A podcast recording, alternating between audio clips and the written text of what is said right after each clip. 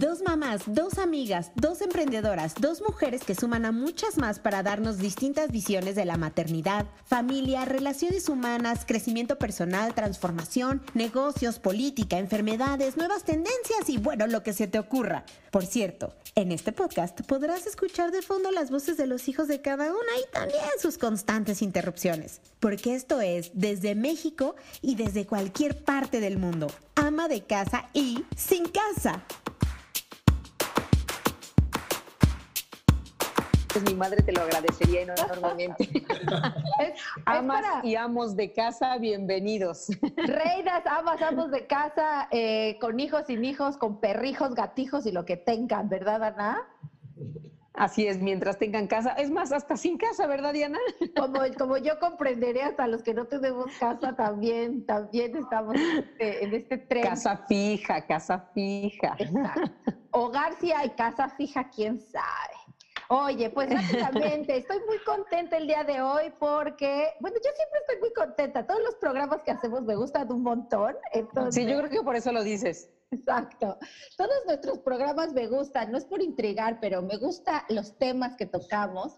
Y el día de hoy eh, yo eh, propuse este tema porque me enojé mucho, y lo voy a decir como es, me enojé mucho cuando pasó todo el tema de las protestas sobre eh, racismo y violencia eh, contra la comunidad negra en Estados Unidos. Y no, por y no porque no me parezca que haya que protestar sobre el tema, sino lo que me indignó es ver cómo se subieron muchísimos mexicanos en redes sociales al tema de Black Lives Matter.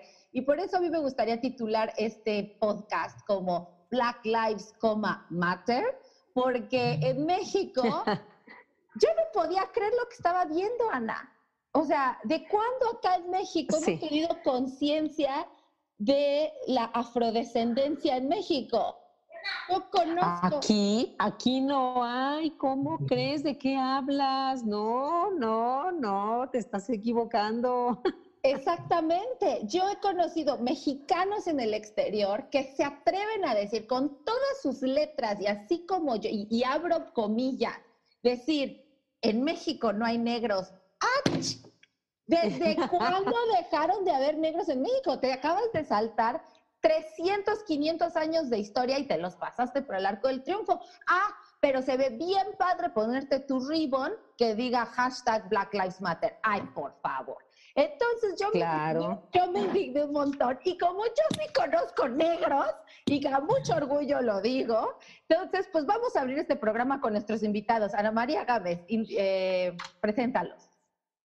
Bueno, pues tenemos a Diego Vázquez, director de investigación en la organización Oxfam México. Hola, Diego. Hola, ¿cómo están? Diego es el que va. Diego nos. Diego es el que va a poner los puntos sobre las IE sobre este tema, porque aquí eh, lo que primero vamos a descubrir es que no todo es tan obvio con el tema del racismo. Nuestro siguiente invitado es Harding Jr., él es actor haitiano mexicano. Harding, bienvenido. Hola, ¿cómo están? Muy contento de estar aquí, muchas gracias por la invitación. Por si alguien lo duda, pues eres negro, ¿no? Sí, digo, no, no es que me puse un filtro o algo así, espero no les incomode. eres prieto, no eres, no eres prieto, eres negro, señor. Soy negro. Oye, Muy bien. oye, y como, y, mexicano, negro, negro mexicano, ¿eh? Exacto, negro mexicano. Exacto. Para que vean que sí hay negros en México. Exacto. Oye, pero además, bueno, ahí, ahí, ahí, ahí no vamos a caer entonces en el, pero no tiene voz de negro. ¿No? Que te ha de ocurrir bastante, que te ha de ocurrir claro, bastante. Que, que no tengo acento, que no hablo como negro, bueno. Que no hablas como cubano, ¿no? Porque los negros en México tienen que ser cubanos, si no, no son negros también. bueno, sí, sí, sí. Trabajo ya te imaginarás igual, es así. Y también tenemos a Shareni Orsal, que ella es titiritera mexicana. Shareni ahorita se nos une, está terminando unas clases porque ella es una mujer muy ocupada también y entonces ella también se nos va a unir con su experiencia como afrodescendiente en México.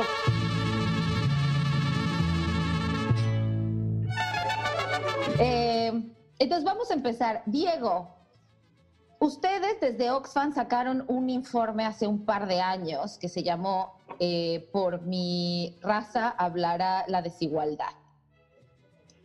Y a grandes rasgos, pues cuéntanos un poco qué arrojó la investigación, a grandes rasgos. Ahorita nos metemos en detalles.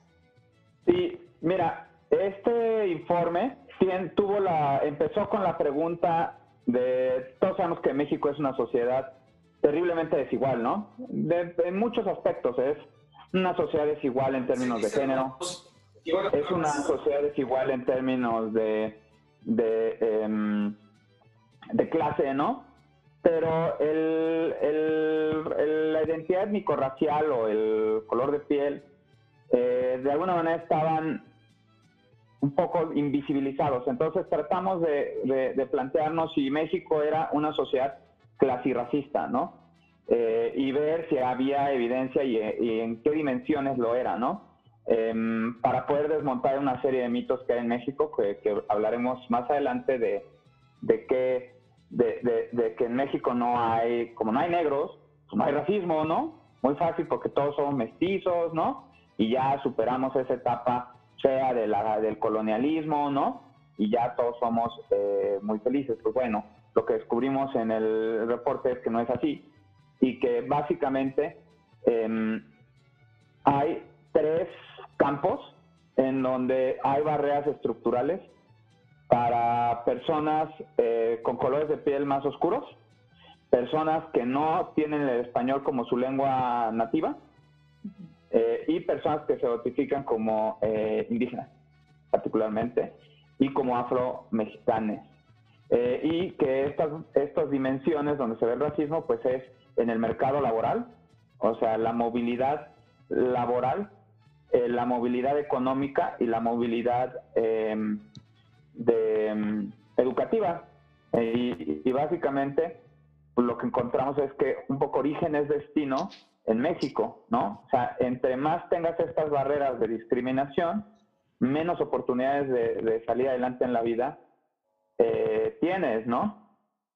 Pero si quieres, ahorita hablamos un poquito más en, detalle. Jardín, desde tu perspectiva, ¿qué es el racismo?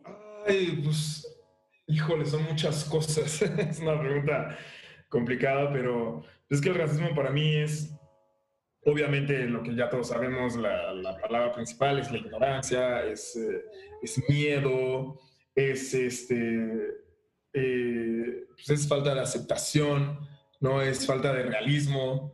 Siento yo que, o sea, yo por ejemplo veo el racismo que hay aquí en México comparado con el que hay en Estados Unidos. En Estados Unidos el racismo es un poco más radical, ¿no? es un poco más salvaje. Eh, yo cuando mi familia vive en Estados Unidos eh, eh, y el racismo que ha, sufrido mi familia, eh, la diferencia, por ejemplo, que veo es, por ejemplo, allá tienen esta, no sé si es por la historia, por la cultura, porque pues allá sí, sí hay una historia de, de, de, dejar morir a un negro afuera de un hospital, aunque, se, aunque tenga un balazo, este, de, de no permitir que un negro se sienta, que si un negro está sentado en un en un autobús se tiene que levantar para dejar al blanco sentarse, y bueno, la esclavitud de que bla, bla, bla, ¿no? Entonces, eh, eso hace que la mentalidad hacia los negros eh, en, países como Estados Unidos sea más eh, violento. O sea, ahí es, hay, hay, una ideología de los racistas de eliminar, ¿no? eliminarnos de la fase de la tierra, de la tierra ¿no? Y aquí es más hay una cosa más eh, hipócrita, ¿no? Hay una cosa más eh, curiosa, hay una cosa más de miedo, como que eh, pues, eres, negro, pero ¿qué así? Aquí hay un rollo de, del mito, ¿no? De que si la tenemos muy grande, o sea, hay, hay, hay otras cosas que, que incomodan aquí, pero yo en lo personal no siento que haya esta agresividad de ojalá si, tuviera un arma te mataba ahorita, ¿no? Y, tampoco hay una agresividad de, no, hay una, no hay un pensamiento de, ah, si este güey lo mato, lo dejo morir, voy, a, voy a salir libre y no pasa nada, ¿no? Eh, entonces, bueno, no, no, no, sé si decir que estoy más librado aquí que allá, ¿no? Porque al final, eh, digamos que en Estados Unidos hay una, las leyes, por así decirlas, eh, de alguna manera te dicen, no, no, no, andan con esta bandera de no, no, no, no debe ser racista, ¿no? Y, y, ahí hay negros, ¿no? Y, y historia de, de, la liberación del esclavitud. Pero aquí es como que la, todas las páginas históricas de, de, negros las han borrado, las han eliminado por completo. O sea, aquí la gente... Eh, una, una, de las cosas que me gusta de la historia de la negritud de, aquí en México es que eh, Yanga fue el primero, uno de los primeros pueblos negros en independizarse en el mundo y la gente no lo sabe, ¿no? Y, y, no, no, sabe historia de negros y no, lo, no solo no lo sabe, no lo quiere aceptar en su historia, ¿no? Y, pues eso es como, eso es muy grave, vaya. Entonces, eh, pues, ¿qué, ¿qué, es la, la, la, el racismo para mí? Es... Eh, obviamente eso, es falta de cultura, es, es eh, mucha negación, es mucho miedo eh, y mucha ignorancia. Diego, ¿racismo es violencia? ¿Es un, es un sinónimo de violencia? Es un sinónimo de, de violencia, eh, pero es más que, que, violencia como generalmente le entendemos, ¿no? es más que violencia física, es más que Incluso yo diría que es más que prejuicio, porque el racismo es prejuicio, pero el racismo también toca temas muy estructurales que tienen que ver, que, son más, que tienen que ir más allá de actitudes, ¿no? ¿A qué me refiero con esto? Eh, pues es, eh, y esto pasa en Estados Unidos, y es más claro en Estados Unidos, pero también pasa en alguna medida en México, que desde cómo están las escuelas, ¿no? Cuánto se le invierte a las escuelas, por ejemplo, públicas en Estados Unidos está completamente eh, probado, ¿no? Con estudios que las escuelas eh, en barrios eh, predominantemente negros o latinos tienen, por ejemplo, menor inversión en infraestructura, ¿no? Tienen menor inversión en, en, en, bienes públicos, ¿no? Incluso tienen leyes, había hace apenas medio siglo leyes para, para segregar, ¿no? Las, las zonas eh, y, y, no dar acceso. Y en México pasa un poco lo mismo, aunque de manera, como, como, bien mencionaba Jardín, más eh, como hipócrita o más como oculta, ¿no? Eh, y esto tiene que ver, o sea, con la falta de una visibilización y no nada más es con, con, con la comunidad afromexicana, sino también con la comunidad indígena, ¿no? O sea, ¿cuántos de estos que sacaron su, eh, logo, su loguito de Black Lives Matter cuando fue eso, no discriminan a la señora que está, que vende cosas afuera de las iglesias, afuera de las tiendas, ¿no? O, no ven feo a alguien que se les acerca, ¿no? Que a lo mejor eh, se ve distinto a ellos y piensan que les va a robar, piensan que les va a hacer algo, ¿no? Entonces, eh, perdón que te interrumpa, pero hubiera sido interesante ver cuántos que se pusieron su ribbon Black Lives Matter una semana antes le tiraron a Yalitza Aparicio por haber sido la nueva eh, columnista del New York Times. Por ejemplo, hubiera sido un buen ejercicio verlo. Sí, sí, y, creo que em, precisamente en México lo que nos ha hecho mucho daño es no tener una conversación honesta, eh, no tener una conversación honesta del racismo, no tener una conversación honesta que a pesar de que después de 300 años de mestizaje o de lo que se conoció como el mestizaje, sigue habiendo eh, discriminación, ¿no? Sigue habiendo estereotipos y sigue habiendo, eh, y creo que esto es lo más importante, barreras, ¿no? Barreras para, para buscar una, como una mejor vida, ¿no? Y que además este problema, para acabarla de chingar, es un, este, es un problema eh, interseccional. ¿A qué me refiero? Que es un problema que no afecta de, manera igual a hombres y mujeres. Eh, parte de lo que nosotros encontramos es que básicamente, si eres una mujer indígena o de tono de piel moreno, ¿no? Y no hablas español como tu primera lengua, prácticamente ya no hay manera, o sea, la, la posibilidad de tener una, de acabar la primaria, de cosas tan sencillas que damos por hecho como de acabar la primaria o de subir un poco tu nivel socioeconómico son nulas, ¿no? Entonces, este, pues, para mí es el primer paso es tener una conversación honesta sobre estas cosas que han estado invisibilizadas, ¿no? Y oye, Diego, pues retomando desde la perspectiva de las ciencias sociales, ¿qué es el racismo? Y me quiero enfocar a esto que me voló la tapa de los sesos, que es que biológicamente no existen las razas humanas. Eso me, acabo de, me acabo de enterar a mis casi 37 años de edad que no existen las razas humanas. Yo he vivido más tiempo engañada, 43 años, cuando leí, cuando leí esto en el, o sea, dije, ¿qué qué? Porque además ahorita estamos enfocando este tema del, del racismo un poco hacia, bueno, por obvias razones, por lo que pasa en Estados Unidos, por los abusos policiales que son eh, contra, contra, contra la comunidad negra, digamos, o ya no sé cómo decirle porque resulta que no hay razas, pero, pero eh, retomando también un poquito, es que en México somos racistas con todos, ¿no? Con todo lo que no se parezca al grueso de la población o a lo que nosotros aspiramos a ser como, como ¿no? Porque, porque al, al oriental por ser oriental y al al negro por ser negro y a los indígenas por ser indígenas.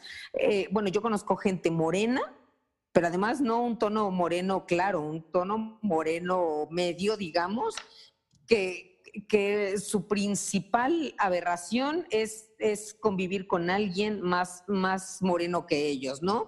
O, que, o, o, o, sentirse blancos, ¿no? Entonces, esta pregunta que hace Diana se me hace importantísima justo por eso, ¿no? Porque sí hemos vivido engañados todo este tiempo, todas nuestras vidas yo lo pondría así, no hay razas, pero hay racismo. Eh, no hay razas en un sentido biológico. De hecho, lo que se ha encontrado es que eh, creo que salió en, en, Nature un artículo en donde decía que eh, la variación genética, por ejemplo, entre poblaciones de África era mucho mayor entre esas poblaciones que entre la población de ciertos grupos en África con el resto del mundo. O sea, este, digamos, no, no, la construcción de la raza, del racismo y del concepto de raza, pues es una construcción colonial, ¿no? Es una construcción finalmente que lo que hace es legitima el ejercicio del poder, ¿no? De un grupo sobre otro, ¿no? Entonces, eh, digamos, con, todo el proceso de, desde el descubrimiento de América hasta, digamos, la expansión colonial de las potencias europeas en durante digamos, a partir del siglo XVI en adelante, pues eh, utilizaban mano de obra esclava, ¿no? Que obtenían de África. Y, si tú tienes un sistema que se centra o se basa en la explotación de otros seres humanos, pues necesitas narrativas legitimadas, que te legitimen, ¿no? Que legitimen lo que tú estás haciendo, ¿no? ¿Y cuál es la manera más, más fácil de legitimar esto? Pues decir cosas como que, este, eh, pues no son humanos o son subhumanos, ¿no? O que tienen ciertas características, ¿no? Hay una escena muy fuerte de, creo que fue de Django, en donde sale Leonardo DiCaprio con el, con el, con un cráneo, ¿no?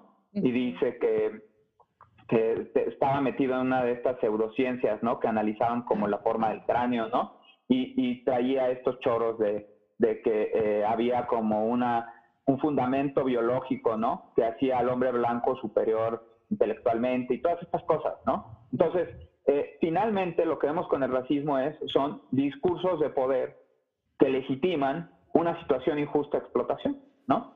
Y que, eh, digamos, traemos tan eh, intrínsecamente, ¿no?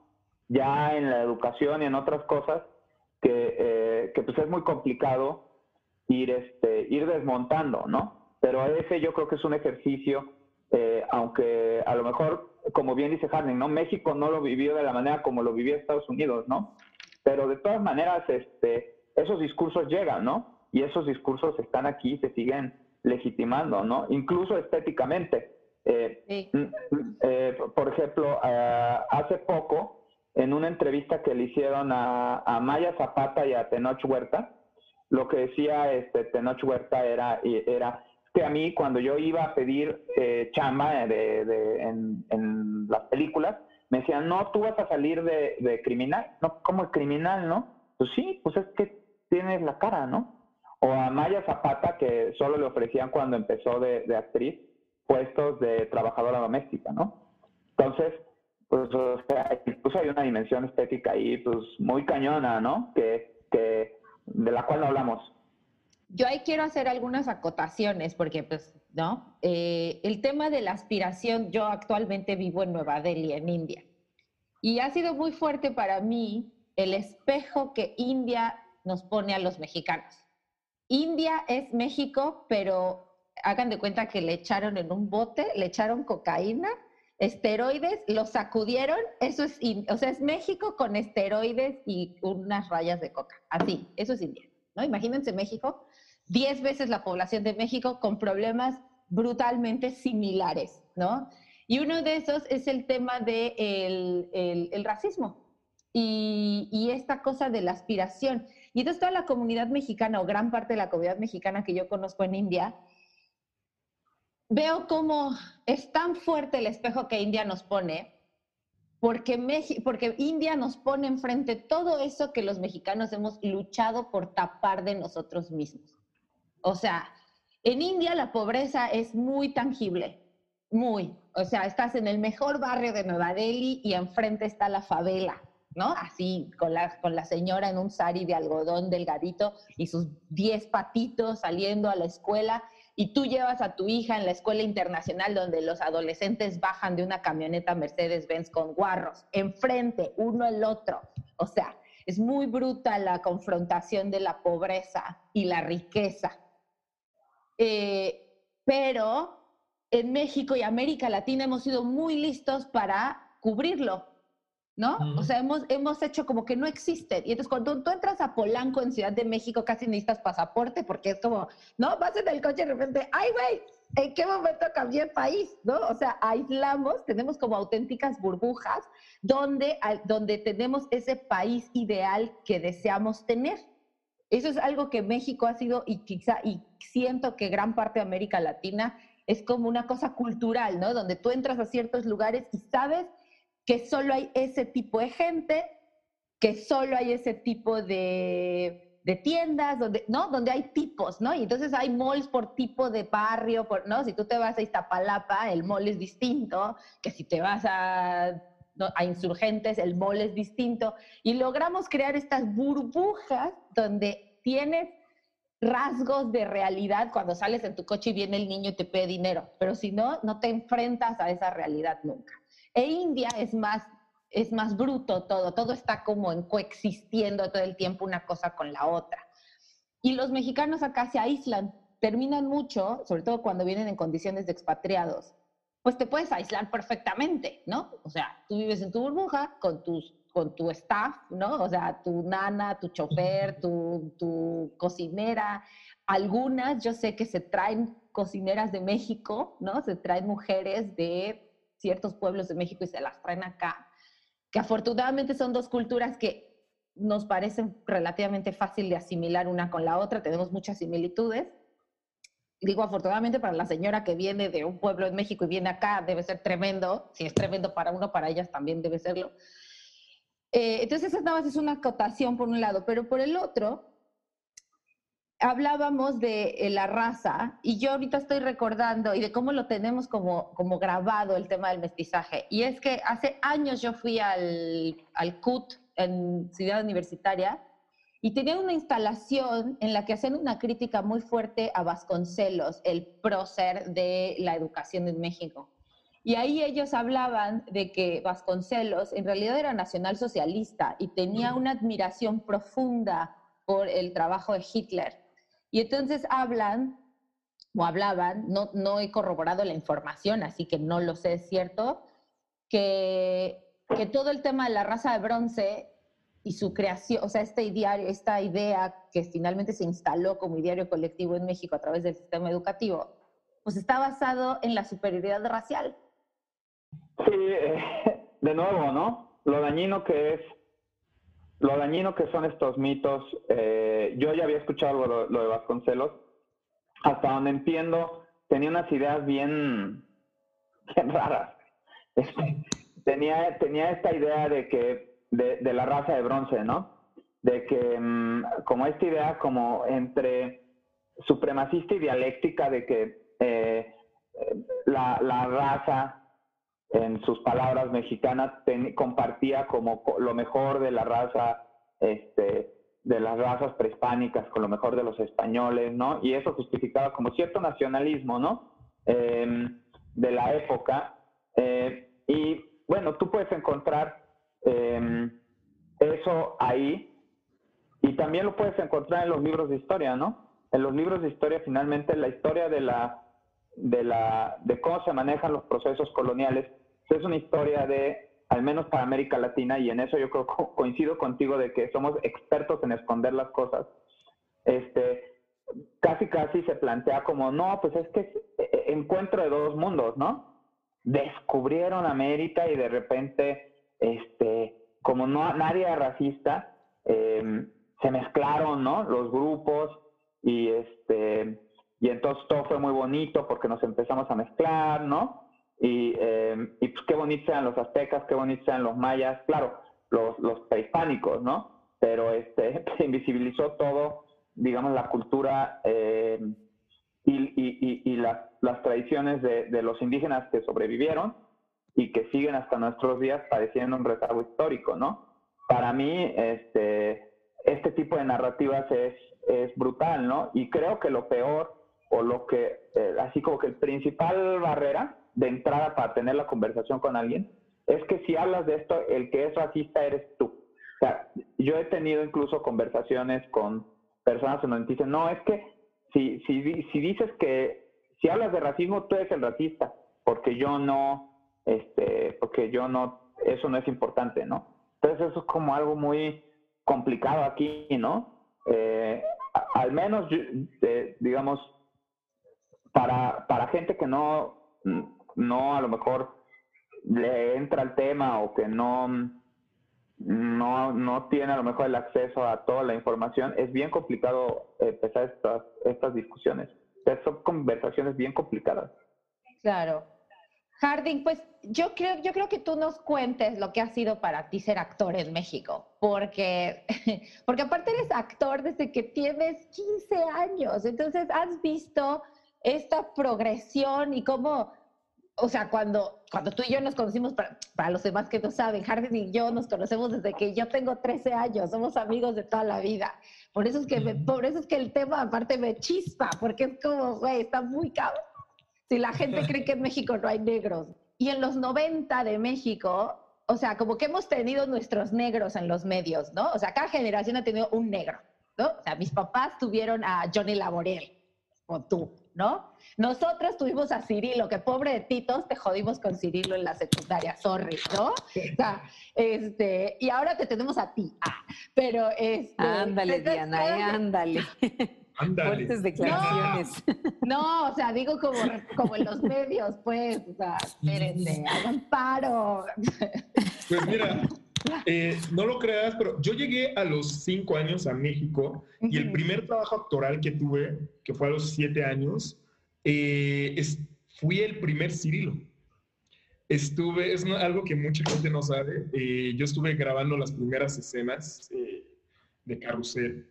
estuve como dos, tres semanas trabajando para, para, la novela y al final mis papás me sacaron porque siempre que salía de las grabaciones salía yo muy triste porque, no sé si recuerdan, pero esa novela pues tenía mucho maltrato racial. Y yo tenía poco tiempo llegando a México, entonces aunque los productores, el director me decían, no, pues es que es broma, no, es que te están diciendo esto, pero eso es ficción, es una telenovela, pues a mí me dolía mucho y, me ponía muy triste, entonces mis papás me sacaron de, esa novela y por eso no, no fui el, el Cirilo, ¿no? Eh, y pues, ¿qué te puedo decir? Desde que llegué a México fue algo como, como, o sea, que me saquen de mi hábitat, fue algo impactante. Yo aquí en México descubrí, o sea, como niño, imagínate un niño llega a los cinco años a México. Eh, se oye fuerte, pero yo ya, ya, ya está como de alguna manera superada, pero yo aquí descubrí que era, que ser diferente es malo.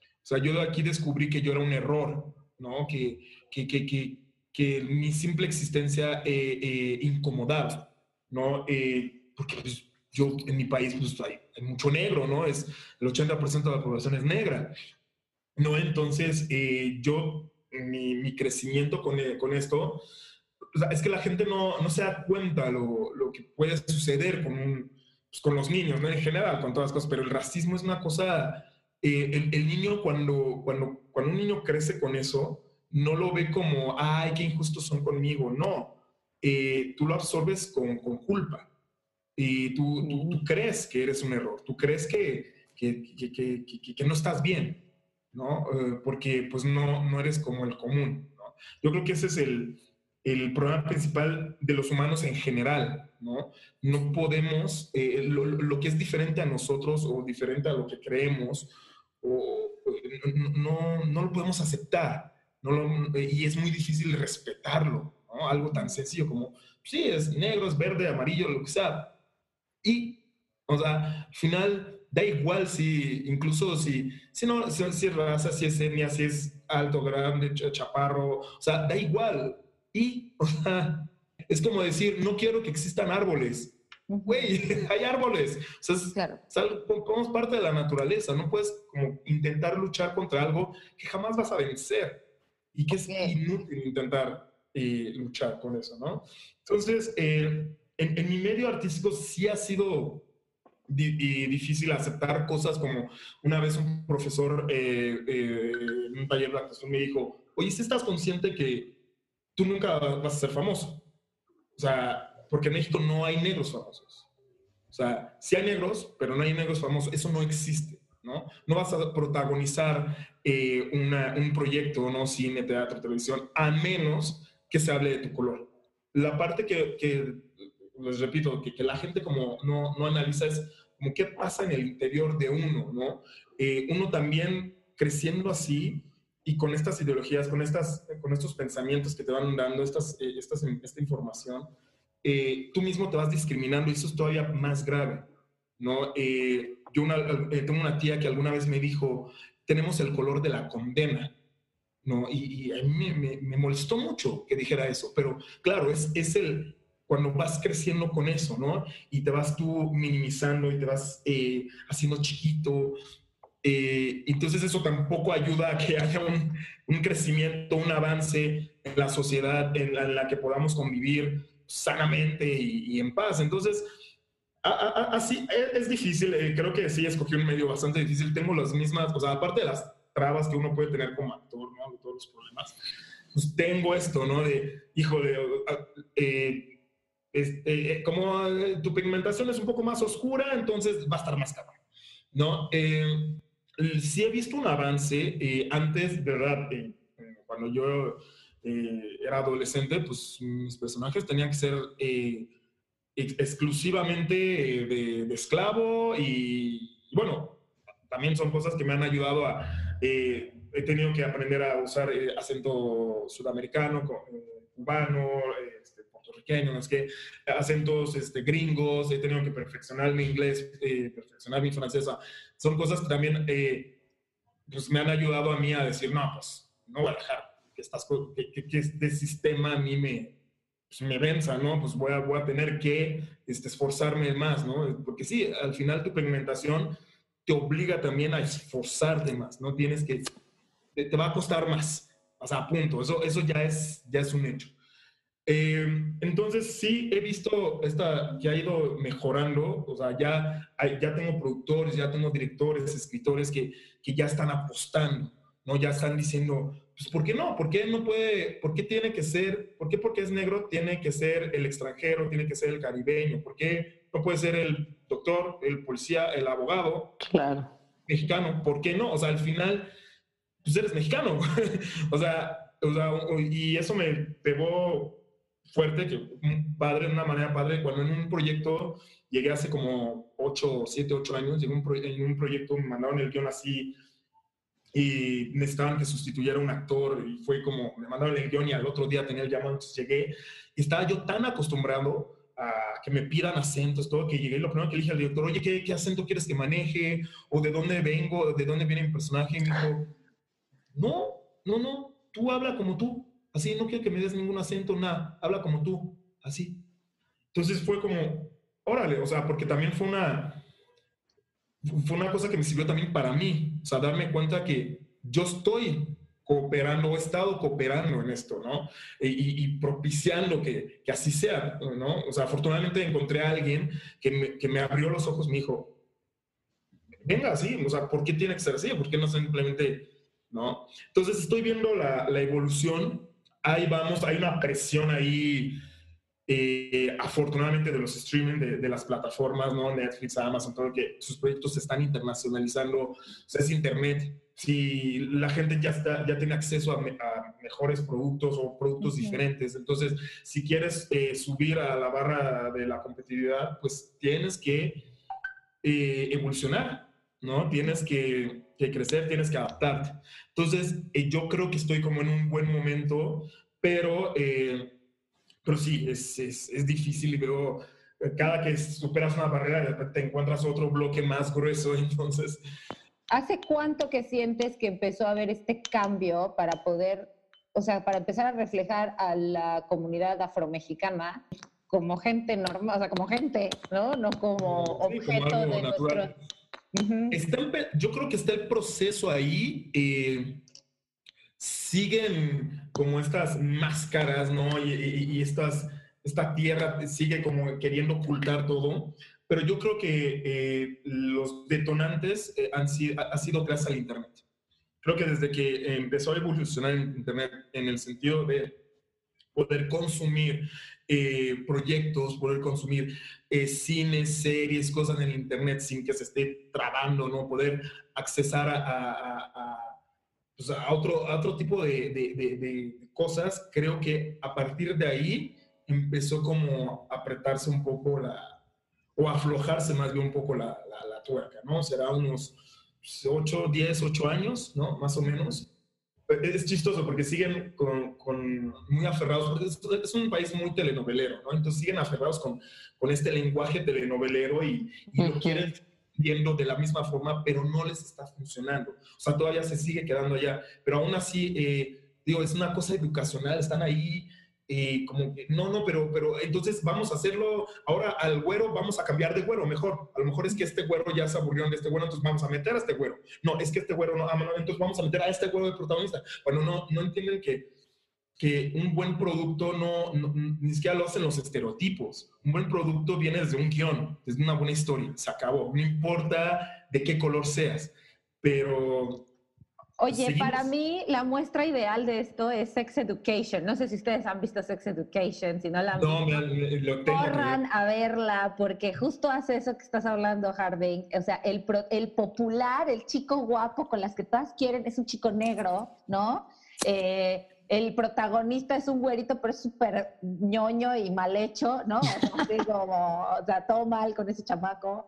Este eh, hay una pareja, eh, hay una pareja gay en algún momento que está tan, o sea, tienen un date, una cita, y está súper naturalizada la cita entre la pareja homosexual, o sea, como hacen cosas, o sea, ¿sabes? Como que es una serie que está muy bien escrita, maravillosa, si tienen la oportunidad de verla, es, extraordinaria, y justo hace lo que estás diciendo. O sea, el pesado, el popular, el que, el que nos cae mal, pero bien, pero como que aspiracional, pero es negro. Justo. Entonces es como, como que te vuela un poco la tapa de los sesos. Y no molesta y la gente. Y sabes también. Y sabes también cuál. Yo estoy empezando a ver la de Sense. Ay, también. Eh, sí, está por, por el estilo, pues, ¿no? Porque sí representan a, cada persona en distintos, en, en, un país distinto, pues, cada uno de ellos, y con, y con las diferencias culturales, pero, pero es maravillosa porque justo es esto, ¿no? De lo que están hablando, de, de, de tener personajes. No, no, no, no, de, no de esclavizar, no de, ¿no? Sino, no estereotipos. o sea, exacto, no hay estereotipos. ahorita lo estamos viendo, que, ¿no? Que este Black Mirror, que eh, Walking Dead, o, sea, o sea, son que ponen las parejas de todo y no ponen ni siquiera gente famosa, ¿no? Ya están. ¿Y por qué? Porque tienes un buen guion, porque la gente quiere ver buenas historias. Eso es lo que engancha a la gente. Quiero retomar un poco un concepto que dijo Harding antes, donde dices que es la propia comunidad, o sea, llega un punto en el que te la crees, ¿no? Como eh, todo esto que te dicen cuando tu tía te dijo que tienen el color de la condena Y me recordó, Diego, un poco el tema de eh, las mujeres también, porque las mujeres cuántas veces no nos recetan el y eres mujer, vas a sufrir, ¿no? Es que naciste mujer, te toca sufrir más, uh, ya te bajó, ya, se te acabó, se te acabó la fiesta, mi reina, ya, ¿no? Y las mujeres también entramos en este ciclo donde muchas veces sientes, no es que soy mujer, yo no puedo hacer eso, y te la crees.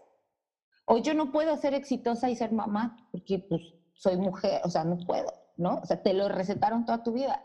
Y eso se, conecta con lo que tú hablas de lo que lanzó el, informe sobre que si eres mujer de pigmentación oscura, que no habla español, estás en el hoyo, no saliste. Sí.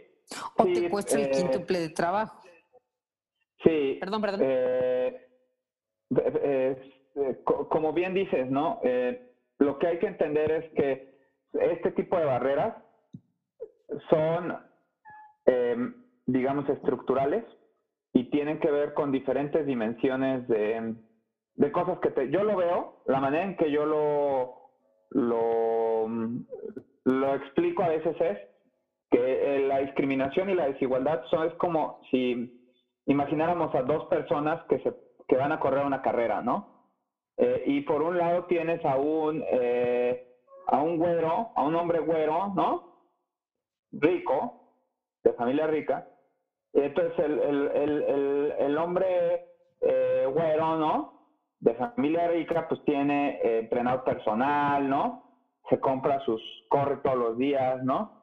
Se compra sus, este, sus tenis así de estos que son ahora súper poderosos para... Ajá. Sí, ¿no? Este, y, y, y del otro lado, eh, van a correr la carrera de la vida una, una mujer indígena, una mujer afromexicana, eh, que probablemente, simplemente por ese hecho, eh, venga de una familia que a lo mejor no tuvo tantas oportunidades, ¿no? Y entonces, pues esa persona va a correr, este, pues no poder entrenar a lo mejor, ¿no? Y, y, cuando, y cuando lleguen a la, a la pista, ¿no? Eh, pues es la misma distancia, ¿no? Son 100 metros planos, 400 metros planos, ¿no? Pero en una, eh, ya tuviste un proceso de entrenamiento, ¿no? Previo.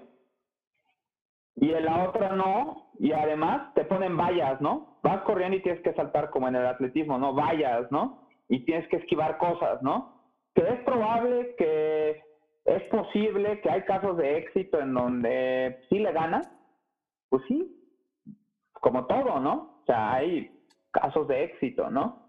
Eh, pero eso, una excepción, este, no hace una, no, digamos, eh, puede invisibilizar todo un proceso de barreras, ¿no? Y, y, un poco es así, ¿no? O sea, que, que, que el esfuerzo propio y la superación y tratar de cambiar cosas es importante, pues claro que es importante, ¿no? Digo, si ya existen esas barreras, pues a veces no te queda de otra más que ver cómo las, las las superas, ¿no? Pero esas barreras existen, ¿no? Y esas barreras existen doblemente por ser, eh, por ser mujer y por eh, ya sea tener un color más oscuro, un color de, piel oscuro, o eh, que el español no sea tu lengua tu lengua materna, ¿no? O sea, muchas niñas aquí en, en, en México ni siquiera las dejan terminar la educación básica, ¿no? La secundaria, ¿no? Ese ya es una uno primero, ¿no? Una primera cosa. Otra es, en muchas comunidades indígenas todavía las mujeres no pueden participar, por ejemplo, para puestos políticos. Ahí hay otra barrera, ¿no? Este, otra barrera. En muchas veces eh, hay todavía en México matrimonios de infantiles, ¿no? En donde se usan las mujeres como patrimonio, o sea, como literal, como moneda de cambio de mercancía, ¿no? Otras barreras, ¿no? Entonces, cuando tienes, así que los dados tan en contra, tantas cosas en contra, pues es muy complicado, ¿no? Que en este, y, por eso es que México sigue siendo un país terriblemente injusto, ¿no? Y hasta que no pensemos en cómo poder generar un ambiente en donde estas cosas no importen, en donde las, en donde podamos correr todos una carrera sin, sin esos obstáculos o todos con los mismos obstáculos o todos empezando desde una línea, ¿no? Desde las mismas condiciones, pues este país pues, va a seguir siendo como ha sido desde hace 300 años. Yo sí lo voy a decir porque ya vivo fuera de México y lo puedo decir, un país salvaje y un país de salvajes.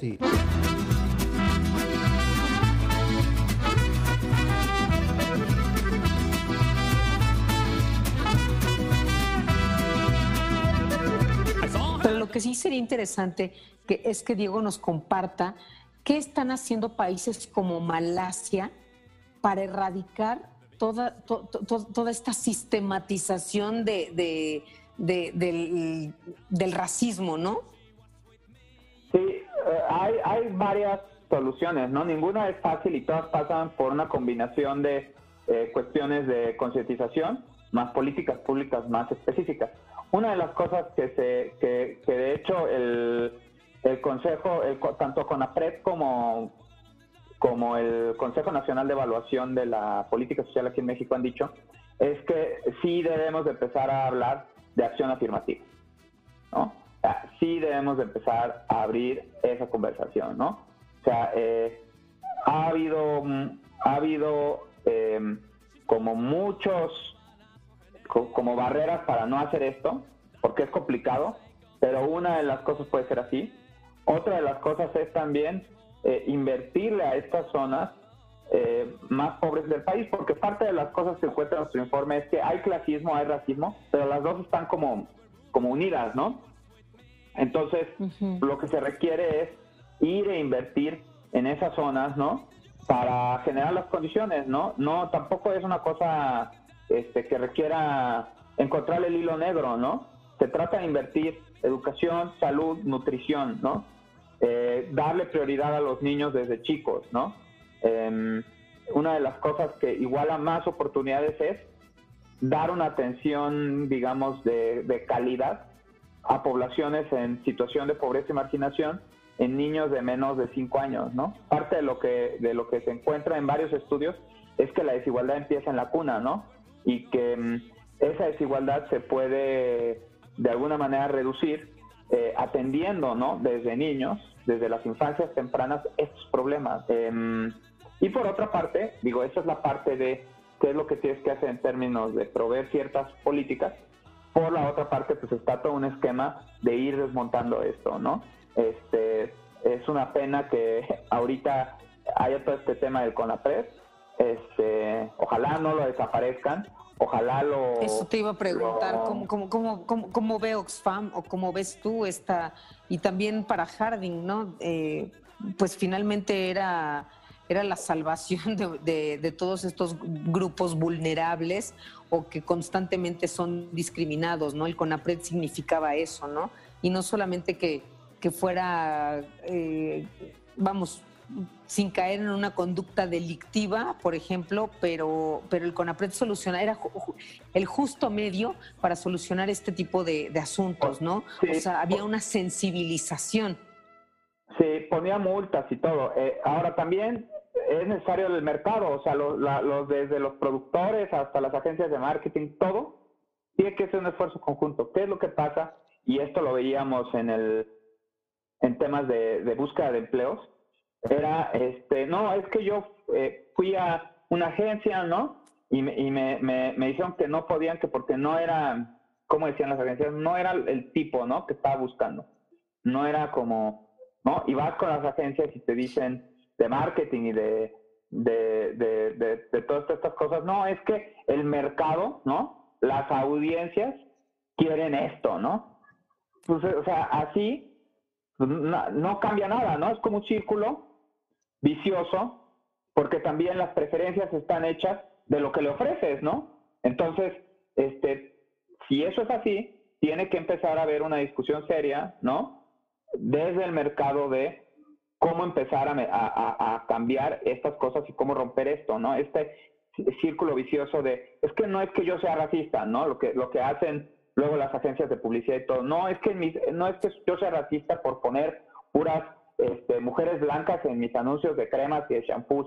Es que yo hice mi estudio de mercado, ¿no? Oye, Diego, pero si tienes cremas blanqueadoras, perdón, O sea, si tienes cremas blanqueadoras Sí. para aclarar la piel, el chiste se cuenta solo. O sea, Sí, que claro. esa es una. La otra, y que a mí, y, y ahí voy a hablar desde mi experiencia, porque Sí, eh, ¿no? O sea, porque trabajé en medios, porque, ¿no? Porque lo viví en carne propia, porque yo, aunque no soy negra, pero tampoco soy rubia, ni tengo las gomas infladas, ¿no? O sea, también no, no, no estoy en ese ideal que manejan, ¿no?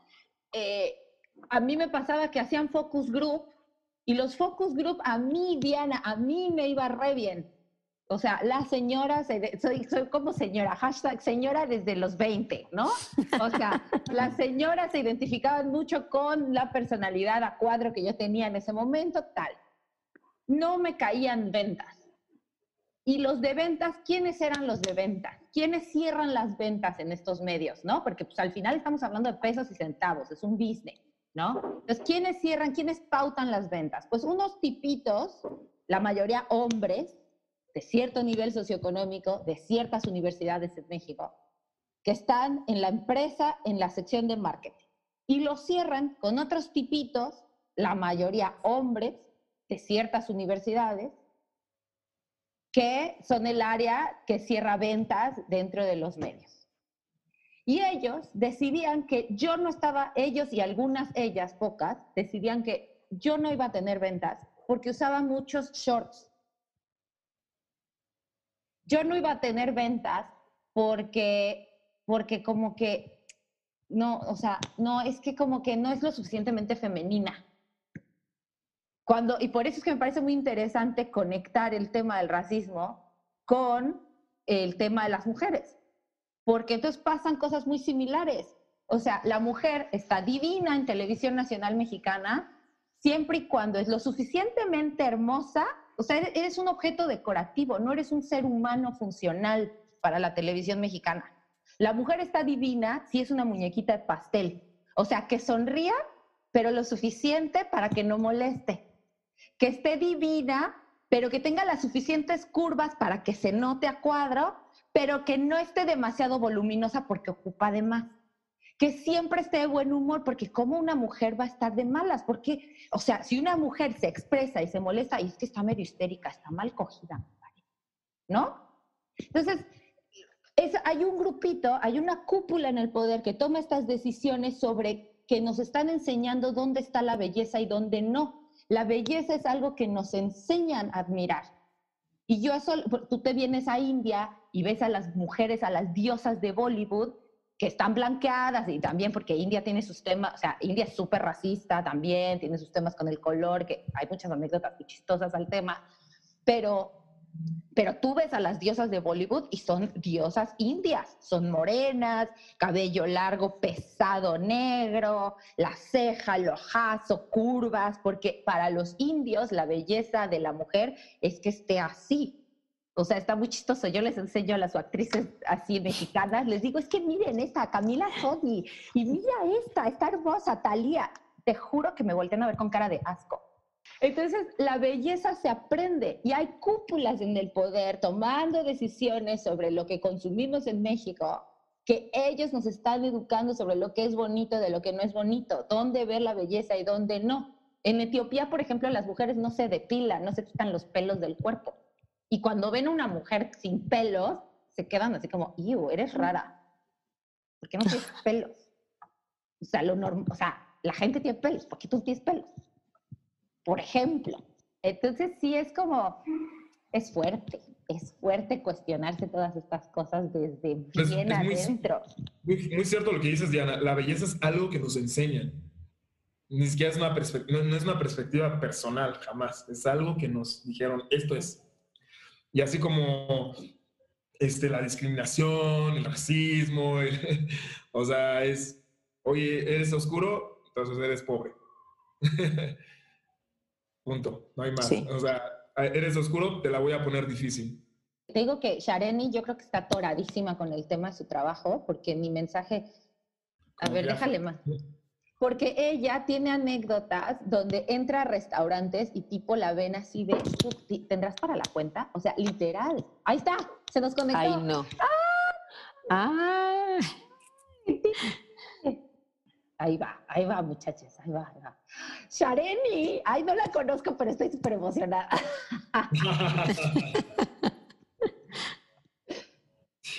Shareni, ¿cómo estás? Shareni, ¿nos escucha? Sí, por fin lo logré. Ay, estoy muy emocionada de que hayas podido conectarte, Shareni, porque llevamos ya una hora platicando, entonces ya no sabemos qué más decir. Entonces, pues, eh, tú tienes un par de anécdotas muy interesantes, porque aparte lo que empezamos a notar es que hay como cierta similitud entre el discurso que hay eh, en el tema de raza, bueno, de color, porque ya parte Diego también ya nos explicó que la raza no existe biológicamente, eso es falso, no existen las razas humanas, eh, y que tanto Ana como yo estábamos como, ¡ah! Eso no es posible. Y... Pues es un gran principio de la racialización que hay. Como eh, concebir que la, raza... Sí, la raza no existe, pero el racismo sí existe, ¿no? Como una categoría política, ¿no? Exacto. Y parte justo de pensar que la raza existe para entonces tener una conducta racial hacia las personas que te rodean. Pero sí, estoy de acuerdo y qué bueno que se habló y que se aclara.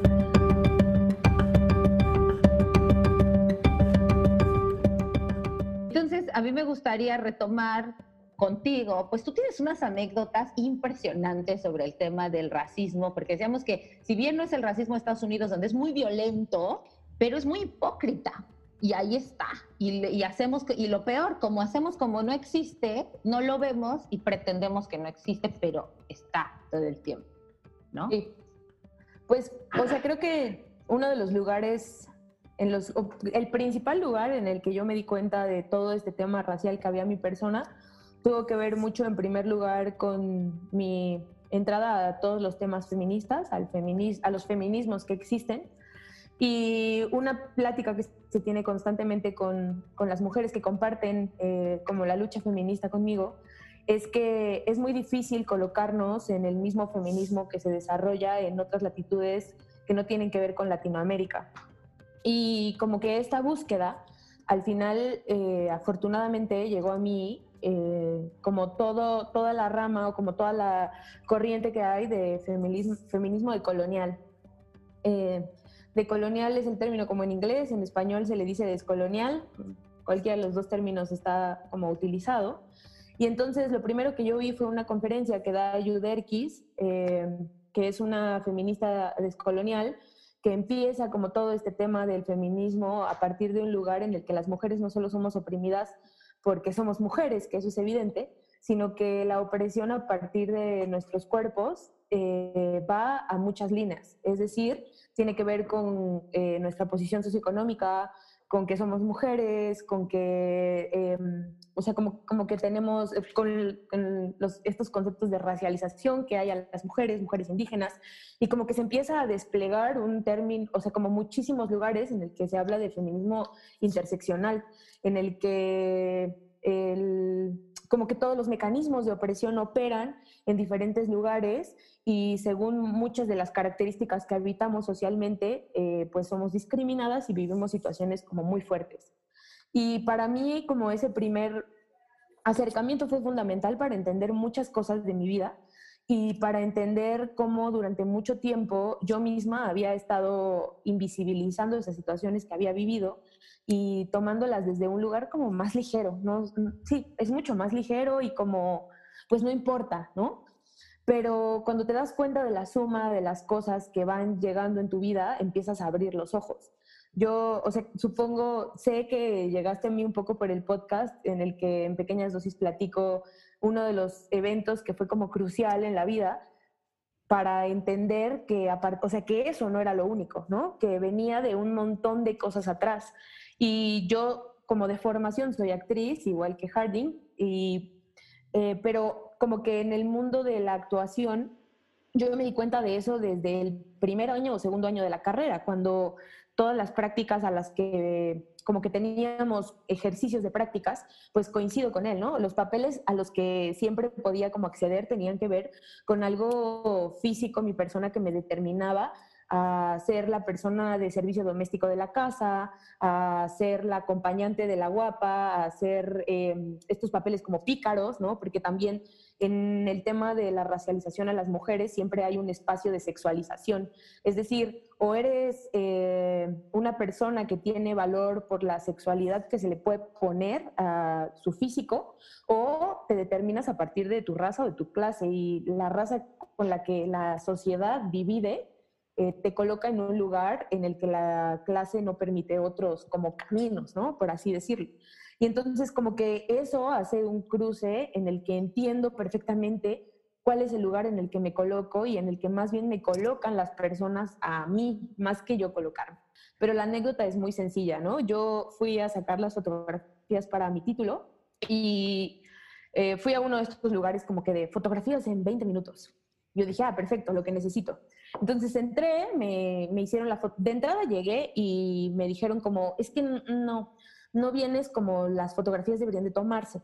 Entonces te voy a prestar una camisa y un saco para que te veas presentable, ¿no? De entrada, si yo hubiera ido con esta camiseta, no estoy presentable en, lo que esa persona piensa. Y yo había investigado como los protocolos académicos en los que una fotografía se tiene que entregar y pregunté, ¿no? ¿Tengo que ir con saco y camisa? No, o sea, como que pues es tu título, no importa, ¿no? Entonces yo fui como en mi look habitual y ya, eso fue lo primero. Esperé una hora, regresé por las fotografías y pues la fotografía habla completamente porque me entregaron la fotografía y yo dije, oye, es que no soy yo, ¿no? O sea, no me puedo ir a mi casa con esta fotografía, el título que va a durar toda mi vida en mi familia, con esta fotografía en la que estoy modificada completamente. Si bien la fotografía era en blanco y negro y hay cosas de la, como de la piel que dirías, no lo puedes notar, entre comillas, sí había una cosa de todos mis rasgos faciales estaban deformados, ¿no? Como que la nariz me la afinaron de una manera irreal, la boca me la afinaron de una manera irreal, el cabello, que pues mi cabello es, es, es, es chino, ¿no? Es, es así. Y entonces como que los recortes de Photoshop era como alisar un chongo perfecto, como si fuera una persona que se peinó para esa situación. Y pues para mí fue choqueante y fue creo que una de las primeras veces que me he atrevido, porque muchas, me acuerdo que cuando publiqué eso, muchas amigas me escribieron y me dijeron, güey, a mí me pasó lo mismo en mis fotos para el título, pero yo no tuve los huevos o el valor o los ánimos para decir, oye, no, esta no soy yo, ¿no? Y como que a mí me quedó el shock en ese primer lugar y dije, no, puede, no puedo creerlo, ¿no? Me parece irreal, pero no me voy a ir, no voy a pagar por estas fotografías y me voy a ir a entregar estas fotografías a mi título que va a ser algo permanente en mi vida y yo no quiero que se me recuerde así porque no soy esa persona, ¿no? Y entonces le dije al fotógrafo como, oye, es que no soy yo, me modificaste. Y él me dijo, pues sí, para que te veas bien. Y yo, o sea, como... Excuse Así como... sí, fue como, perdóname, pero para mí yo me veo bien. O sea, a mí me gusta la persona que soy, yo estoy bien y más bien te pido que no hagas esas modificaciones, ¿no? Dijo, pues como quieras, pero no te ves bien, te la dejo como está. Como está. y como que, sí, insistió, imprimió las fotografías como en la original sin el Photoshop. Y yo me vi y dije, pues esa persona sí soy yo. Me las entregó y todavía cuando me las entregó tuvo el descaro de decir, mira, ahí está la diferencia, te doy las dos para que tú decidas. Y yo dije como, claro, desde el lugar en el que esa persona está socializada, está haciendo lo correcto, ¿no? Y como que tampoco me decía, ¿no? Como, güey, yo demandaría a ese fotógrafo. Y yo digo, pues no, porque, eh, o sea, yo suficiente hice con hacerle ver a él en ese momento que estaba haciendo una modificación sobre mi persona y que yo no estaba de acuerdo con eso. Y en lo que compete a mí, pues estoy dejando muy claro que no estoy de acuerdo. Pero esa es la realidad de México, ¿no? Y entonces a partir de ahí empecé a pensar como la serie de anécdotas que tengo en mi vida. Y Ahí échalas, por favor. Pues es que... es que tiene para aventar al cielo. Yo la escuché durante hora y media. No, y es que además lo más fuerte es que para mí fue darme cuenta que no lo había hecho consciente y que cuando, como lo digo en, ese, en esa plática que tuve, hasta que no lo haces consciente y no lo nombras, no hay una modificación verdadera en ti y en tu entorno, porque no basta con que las demás personas puedan entender una modificación en sus actos, que si tú las asumes como correctas o verdaderas, esa es una como punta de lanza que nunca, nunca llega y nunca hacer una modificación, ¿no? Entonces creo que por eso es tan importante que nos hagamos conscientes de las cosas y que las nombremos, porque nombrarlas permite reconocerlas. Em, yo escribí una publicación en Facebook justo con todo lo que ha sucedido a partir de los hechos en Estados Unidos que son terribles y que son increíbles y como que pasan muchas cosas por dentro, ¿no?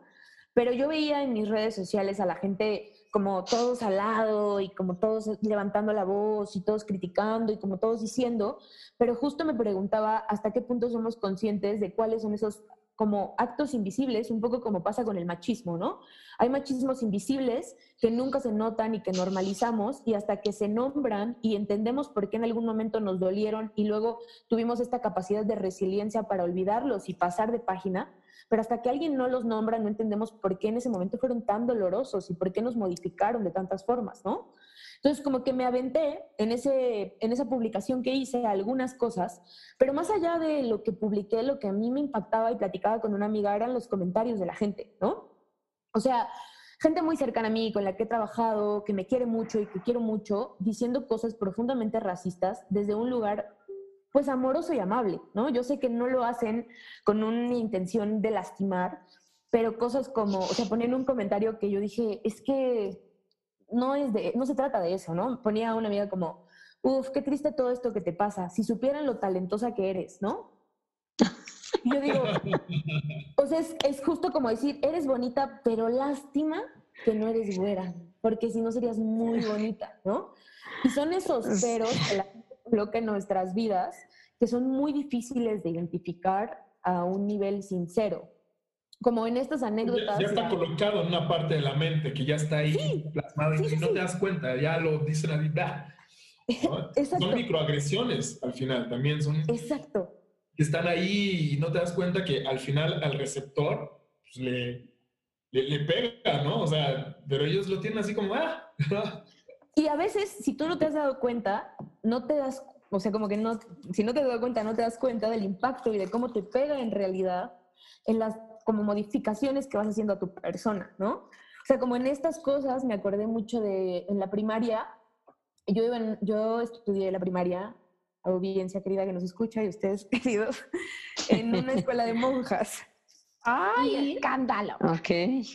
Y en la primaria, en esa escuela de monjas éramos puras mujeres. Entonces, eh, tenía una compañera que dividía el grupo entre los sucios y los limpios. Entonces, invitaba, el, yo me acuerdo que el año que entré ahí, invitaba a su cumpleaños a los limpios. Y como que en mi cabeza, yo era el grupo de los sucios, pero en mi cabeza yo nunca, o sea, como que yo decía, oye, yo me baño, o sea, como que me aseo, ¿no? No entiendo cuál es el problema. Y entonces con mi abuela un día lo platiqué y le dije, bueno, es que esta niña dice y divide el grupo entre los sucios y los limpios, y pues yo me baño y no sé qué hacer para ser limpia. Y como que mi abuela, obviamente, pues ella entendía perfectamente el contexto de la situación y me dijo, no tienes por qué intentar encajar en ese lugar y cuando ella lo vuelva a decir, eh, pregúntale, ¿no? Como pregúntale por qué y a qué, a qué se refiere, porque pues si nadie se lo pregunta nunca vamos a entender y solo vamos a suponer. Entonces yo me acuerdo que la próxima vez que ella tomó la decisión de decir, este, los limpios juegan conmigo básquet, ¿no? Las limpias juegan conmigo básquet yo le pregunté, pues o sea, yo dije muy inocente en mi lugar de niña, yo soy limpia, yo me baño, ¿no? Y me dijo, no, porque tu piel está sucia, mira, ¿no? Y entonces, como que lo pienso ahora, que ya soy una mujer adulta y recuerdo esa anécdota, y digo, qué fuerte es el lugar en el que los niños reproducen instintivamente y como cotidianamente todo lo que aprenden y todo lo que escuchan, y qué fuerte porque si esa compañera que yo tuve en la primaria no ha tenido un cambio, ella sigue siendo esa persona. Y aunque haya muchas cosas ahora que nos permiten pensar distinto, en el fondo de su corazón hay algo que le dice que las personas de piel más diferente a ella somos sucios, ¿no? Sí. Y esa connotación para la psique de una niña, pues es algo que impacta demasiado. Y... ¿me acabas de hacer recordar algo? Ay, voy a balconear a mi familia, qué horror. Yo pensé en mi familia también, durísimo. Es que la familia es un lugar súper doloroso. Híjole. Bueno, les cuento que yo era, o sea, en mi casa siempre me dijeron prietita. Pero además yo, no sé, 33 años, quizá 34 años, juré que era morena. Y vine a descubrir, bueno, es que este tema de los morenos y los, eh, es, tan subjetivo, como lo decía bien en un principio. Claro, si, si vas a Europa, probablemente, bueno, si vas a Londres, probablemente yo sea muy morena, ¿no? Pero cuando en tu familia te inscriben mm. acá en el cerebro que tú eres morena y, te dicen prietita, nunca, nunca me molestó el apelativo, por supuesto, pero, porque además era de, cariño, pero era, era yo morena y cuando me, cuando me uní con mi esposo, que él sí es morenazo de fuego, me dice, oye Ana, es que tú, ¿por qué dices que eres moreno? No, soy moreno. A ver, Ana, vete el color de la piel y, nos pusimos así juntos el color de la piel. Tú no eres morena. Claro que soy morena, pero ¿de dónde saco? Bueno, me vino a sacar de error de que yo era, o sea, yo, yo me juraba morena, pues no sé, morena oscura, ¿no? Digo que al final, ¿qué me importa? Pero sí es poco lo que, lo que, bueno, mucho lo que te inscriben. Y ahorita me hiciste recordar otra anécdota, Shalini, en donde yo de niña, claro, mi hermano, en, eh, cuando éramos niños, era rubio, caireles, no sé qué, y pues yo era la prietita de la casa, ¿verdad? Y entonces yo este, me empiezo a lavar la parte de abajo de las rodillas y me dice, mamá, ¿por qué te estás lavando tan fuerte? porque quiero quitarme la mugre. ¿Cuál mugre? O sea, era el color de la piel que no era tan blanco, tan blanca como el de mi hermano, ¿no? Pero además, si aparte, si eres es que aparte para mí ese es el tema. ¿Por qué nos tiene que pesar tanto e importar tanto? Exacto. O sea, a mí me pasó con mi hija cuando nació, que mi, eh, mi marido es británico, blanco, ojo azul, y yo soy mexicana con un montón de mezcla detrás que ni sé qué hay detrás, punto. No sé quién está y no me interesa tampoco. Y, y cuando nació mi hija, yo recibí comentarios de ingleses diciéndome, ah, but that's not a British baby, isn't it? That's definitely Mexican. O sea, ese niño definitivamente no es británico, ese bebé es mexicano. Y yo me quedé, o sea, pero aparte, esta cosa de, ahora, o sea, porque aparte es perfectamente este, esta mentalidad colonial donde yo así como de, o sea, me sentí casi ofendida y tuvieron que pasar días que yo escuché este comentario para decir, uno, entonces, ¿cómo se ve un bebé británico? Porque, perdón, pero yo conozco British Indians, Jamaican Indians, ta, ta, ta, o sea, ¿sabes? Como, como actualmente Gran Bretaña es un país con una, eh, con una diversidad de colores, uno. Dos, ¿por qué tendría que ser un problema? Tres, ¿por qué siquiera lo mencionas? ¿Sabes? Pero fueron meses y meses y meses de yo, de como de pensar, ¿qué es lo que... ¿Me permites un segundo, mi vida? Ah, esperen, es número dos. Les presento a número dos. Él es Les presento a número dos. Que a este cuando las...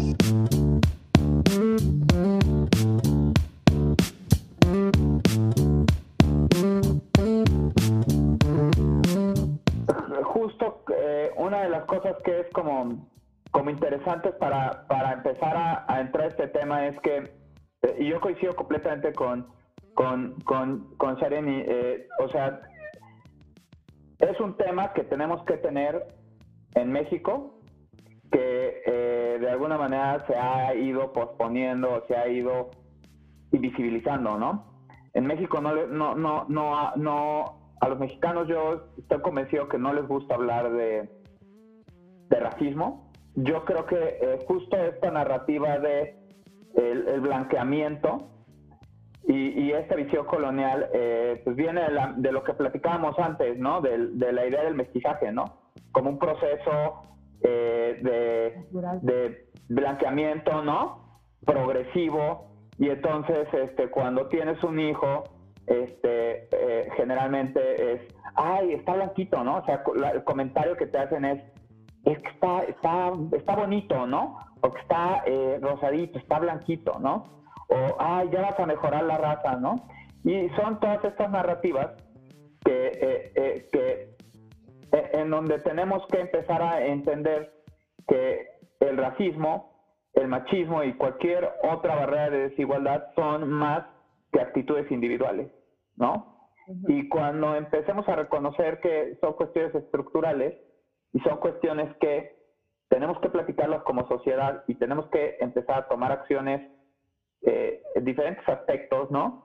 Tanto de política pública como de, como de concientización, como lo decía antes, vamos a empezar realmente a, hablar del, o sea, como en serio de los temas, ¿no?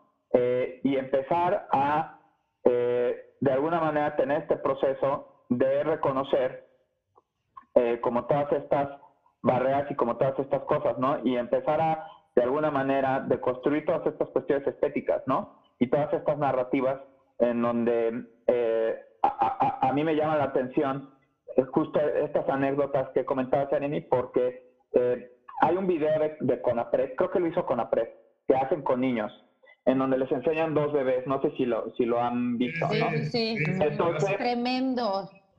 Pues hay una, igual para la, para la audiencia que nos escucha y no ha visto el comercial, lo pueden encontrar en YouTube, pero básicamente les tienen dos como nenucos, ¿no?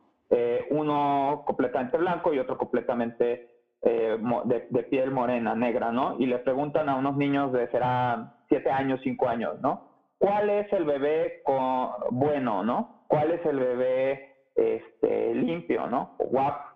¿Con cuál te identificas tú, no? Entonces era, increíble porque eh, entonces la cuestión racial tiene un contenido estético, tiene un contenido moral, o sea, tiene una connotación moral, tiene una connotación este, de, de limpieza o de pureza muy fuerte y además eh, es un discurso bien, bien complicado porque se pone al oprimido del lado del opresor, de alguna manera. ¿A qué me refiero con esto? Cuando les preguntan a los niños, oye, ¿y tú con quién te identificas?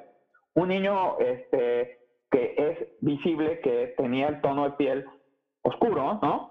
Dice yo con él, ¿no? Con el niño blanco, con el bebé blanco, me identifico con el bebé blanco, ¿no? Y la entrevistada le pregunta, oye, ¿y en qué se parecen tú y él o por qué? ¿No? Como que lo tratan de cuestionar por qué. Y como que el niño se queda pensando. Y, termina diciendo, no, es que en las orejas o algo así, una cosa así, ¿no? ¿De qué se parecen? No, pues en las orejas.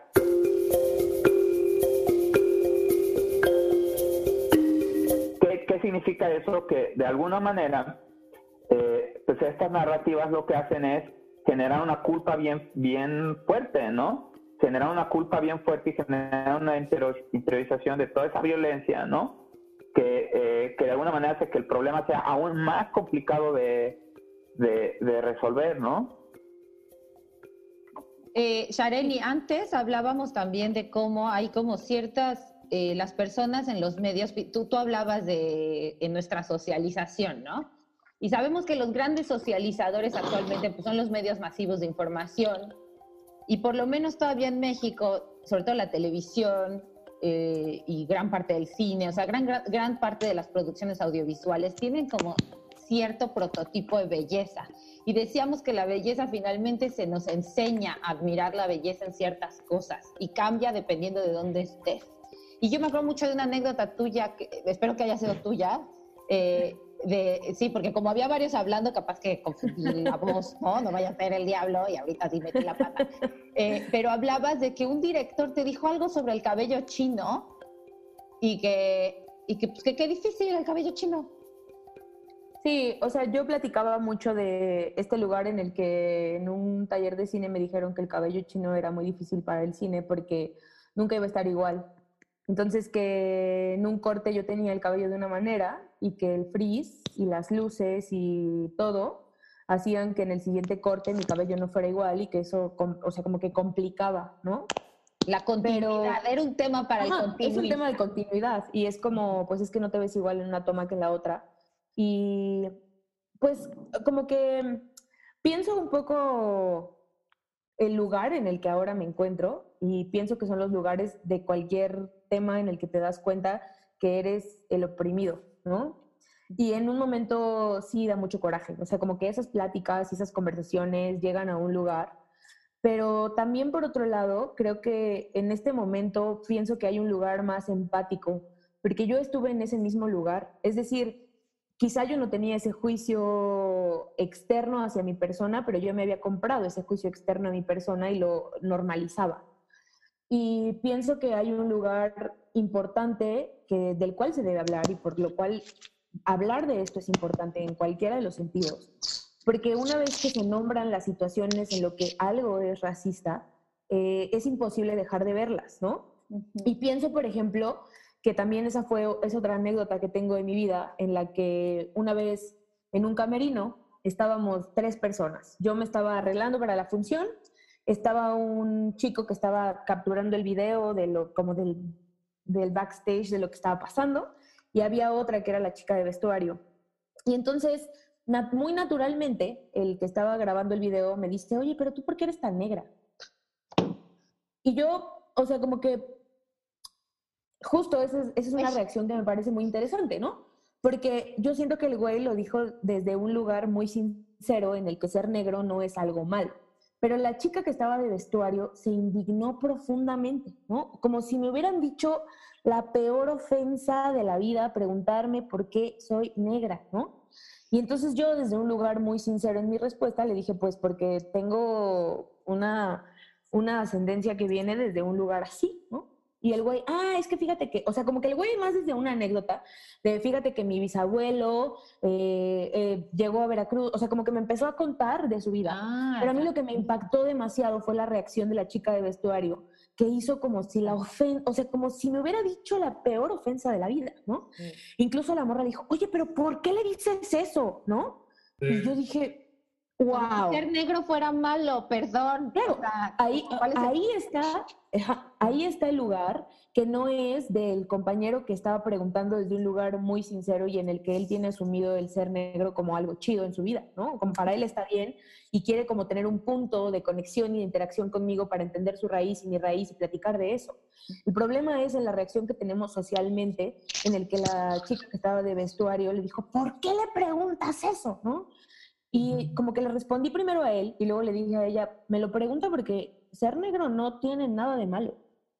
Y el que si tú tuvieras los ojos chinos es porque tienes los ojos chinos, tienes una abuela china asiática. Ajá, lo platicas, ¿no? Como algo cualquiera. Pero creo que en México hay un lugar que debemos de retomar y de hablar, y es de este mestizaje forzoso y doloroso que viene a la sociedad mexicana, en el que la, el trabajo de castas que hay previamente, nuestra, históricamente, nos, nos coloca en un lugar en el que el mestizaje es doloroso, ¿no? Y en el que si bien socialmente se coloca desde un lugar en el que platicamos muchas cosas de nuestro mestizaje, yo siempre lo digo, me parece muy curioso preguntarle a las personas de dónde soy, de dónde son, y que constantemente la respuesta tenga que ver con sus ascendencias españolas europeas. Muy pocas veces, cuando yo pregunto como de dónde vienes o de dónde eres o qué hay de ti, que a mí sí me parece algo que nadie debería de olvidar y que es un trabajo que pocas veces nos enseñan y que de ahí viene mucho de la historia que tenemos con el racismo en México, es esta cosa en la que nuestras raíces son eliminadas y en las que no se habla de dónde venimos. Eh, yo estoy en una colectiva feminista que se llama Nuestra Venganza es Ser Felices. Búsquenla, síganos. Y Pásanos todas las tazas. ser felices? Sí, nuestra venganza es ser Nuestra venganza es ser felices. Y, estamos, y ahí tenemos un performance que se llama Nepantleras, en el que hablamos justo de la palabra Nepantla, responde y está en los escritos que tienen como la recopilación sobre la llegada de los españoles a, a México. Y justo hay una parte en la que hablan específicamente de la palabra Nepantla. Y entonces cuenta el cronista que eh, encontraban a los a los mexicanos haciendo ritos paganos, por así decirlo. Y entonces en ese momento hacer esos ritos paganos era un castigo profundo porque pues nada, estaba intentándose imponer el catolicismo en, en el nuevo continente como forma de alianza, por así decirlo. Y entonces la persona que encuentran haciendo el rito pagano, intentando explicarse, le dice a este cronista como, bueno, no, no, no nos castigues, ¿no? Porque no del todo estoy haciendo un rito pagano, sino también estoy haciendo como este lugar en el que no olvido a tus dioses. Y entiende este momento porque seguimos Nepantla. Y Nepantla quiere decir el lugar de la grieta, por así decirlo, o el lugar de en medio, o el lugar de intersección en el que no estás ni aquí ni allá, ¿no? Y creo que ese es el lugar en el que todo México se encuentra, porque no estamos ni asumiendo nuestra raíz eh, azteca, ¿no? O sea, eso no existe, pero tampoco estamos asumiendo el sincretismo que tenemos. Y entonces en la necesidad de corresponder o de estar a la altura de lo, del del opresor, intentamos constantemente negar esos lugares en los que nos colocamos. Y en este performance específicamente yo hice como una recopilación de mi historia, ¿no? Como de, mis ancestros, de mis ancestras. Y el lugar como más sincero al que llego es de un, un pariente mío muy cercano al que le decían el negro y, en, y que era era un tema tabú para la familia porque no se habla mucho de él, aunque es el patriarca de la familia de mi papá, ¿no? En el que no se socializa sobre lo que es él y en el que siempre que se cuentan cosas de él se dice que era negro, era feo, tenía rasgos toscos, este, tenía el cabello crespo y a mí me parece muy curioso que se nombre de esa manera y que se desprecie como esa persona y que se intente omitir, cuando toda la familia por parte de mi papá tenemos esos rasgos, ¿no? Están en nosotros. Y el tener que eliminarlos para existir tampoco es algo que castigo, sino que en este momento entiendo que es un mecanismo de defensa y de supervivencia que hemos tenido que adoptar para estar del lado del opresor y para dejar de ser oprimidos en esta como utopía de poder ser iguales, ¿no? A lo mejor mal hecho, yo creo que, no lo sé, no lo puedo juzgar si está bien hecho o mal hecho, pero solo lo veo como un mecanismo de defensa para sobrevivir en una sociedad que constantemente rechaza y castiga lo diferente. Claro. Y también creo, Diego, tú me corregirás si estoy en lo incorrecto, pero creo que México cuando le toca eh, plantearse la construcción del Estado-Nación, el tema de la identidad es importantísimo, a partir de dónde íbamos a generar identidad. Y creo que eso genera el mito fundacional del mestizaje, uno. Y dos, eh, ahora cómo lo transformamos para ser más incluyentes y realmente incluir toda la verdadera riqueza cultural de México. Es bien interesante esto que planteas, Diana, porque una de las cosas que para los, antiguos náhuatl aquí en México era como bien importante era la historia, ¿no? La gente sin o sea, la historia era como lo que te daba identidad y el, y el digamos, el, el, gran mito fundacional de todas las culturas, ¿no? Eh, y, y sí, parte de replantearnos esto es replantearnos nuestra historia, ¿no? Y replantearnos eh, de manera muy honesta qué fue lo que pasó, ¿no? Como bien dices, eh, la, la, la, pues, la independencia de México, hicieron criollos, ¿no? O sea, la, independencia de México fue una independencia criolla.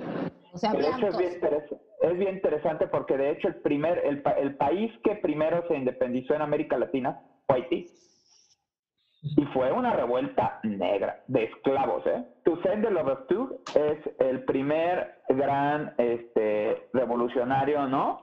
Padre de, la, de las independencias. De hecho, Haití contribuyó con lana porque era una colonia bastante, bastante rica eh, de, los franceses, contribuyó con, con, dinero y con organización para la, para la independencia de la parte española, ¿no? Pero bueno, eh, más allá de eso, eh, digamos, hay todo un proceso de invisibilización y en la construcción del Estado-Nación lo que tienes es una invisibilización de, ciertos grupos, ¿no?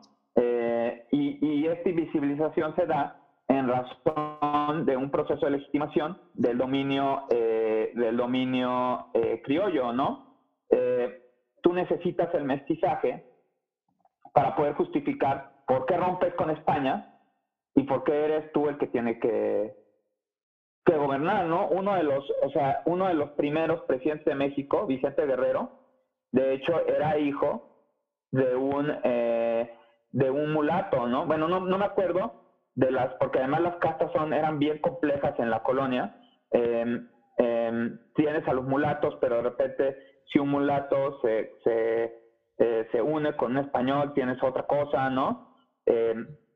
Sí, pero era negro, pues. Era negro. ya, dilo como es. ¿No? O sea, y lo ves en los libros de historia y, o sea, como cualquier galán de tele de las nueve de la noche, ¿no? Como Sebastián Rulli. Sí, ¿no?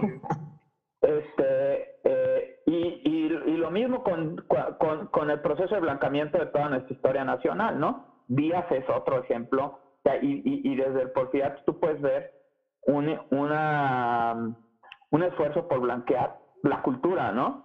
Pues Bellas Artes, ¿qué es? Sin un intento de afrancesamiento, ¿no? Sí. Este, brutal, ¿no? Eh, ahora, ¿qué se puede hacer? Yo creo que se puede hacer, se pueden hacer muchas cosas, ¿no? Y además no es, o sea, y en esto, eh, al menos desde la parte de desarrollo social, que es como que lo que más médica a estudiar, no, no, tampoco no es buscar el hilo negro, o sea, ya se sabe, aunque falta información en el censo todavía de la población afromexicana, o sea, el gobierno sabe perfectamente cuáles son las zonas en donde hay que invertir, ¿no? ¿Cuáles son las barreras? O sea, lo que platicábamos, ¿no? Sabemos que, digamos, en la vida, uno, para tener movilidad educativa, para poder tener movilidad económica, para tener movilidad social, hay un chorro de barreras, ¿no? Eh, hay unas barreras que son por ser mujer, hay otra barrera que es por la raza, hay otra barrera que es por la clase, y si tienes una intersección de esas, bueno, pues las barreras se duplican, ¿no? Eh, pues lo que se tiene que hacer es invertir en, en, en, las cosas que hacen que esas barreras desaparezcan, ¿no? Seguimos viendo que hay una relación entre la provisión de servicios educativos, entre la provisión de servicios de, de salud, ¿no? En el ofrecimiento de oportunidades en el sureste del país, ¿no? Que son cosas que, o sea, que están ahí, ¿no? son como cosas de sentido común en lo que se tiene que hacer así. A la par de esto, que es la política de desarrollo y una política que esté enfocada en generar igualdad de oportunidades, destruyendo las barreras, ¿no? que, que se encuentra una persona desde que nace, viene todo el tema de la parte de la movilidad y la cotización y estas cosas, ¿no? Para mí sí pasa por tener una conversación sobre el, sobre el mercado, ¿no? Y, y sobre cómo asigna el mercado estas oportunidades, ¿no? Justo lo que platicábamos antes de que llegara Shareni, ¿no? La parte de cómo tratar todas estas cuestiones de marketing y discriminación y estas cosas, este, siendo muy honestos, ¿no? Y tratando de este, cambiar estos estereotipos, ¿no? Tratando de cambiar eh, y, de, y de ofrecer nuevas opciones a lo que la gente consume, ¿no? Porque eh, si no, se, va a seguir manteniendo un círculo vicioso, ¿no? Que, es lo que decíamos, ¿no? Es que no ser el papel porque hicimos un focus group y llegamos a la conclusión de que no dabas el papel y que la gente quiere a puro cueritos en la novela de las nueve de la noche, ¿no? Este, Pero que además yo, yo pongo en tela de juicio esos, esos focos. Ese juicio, ¿no? Porque es la visión de unos cuantos que pertenecen a ciertas escuelas, a ciertos círculos, que todos se parecen, así como la foto es al meme de la náhuac que dice, los mexicanos diciendo que todos los chinos son iguales, los chicos de la náhuac, y todos se ven iguales Así son esos círculos, todos son iguales. Entonces, yo cuestiono hasta el focus group, ¿eh? Para mí, al final, todo cae en la decisión de los que toman, de los tomadores de decisiones en los medios de comunicación.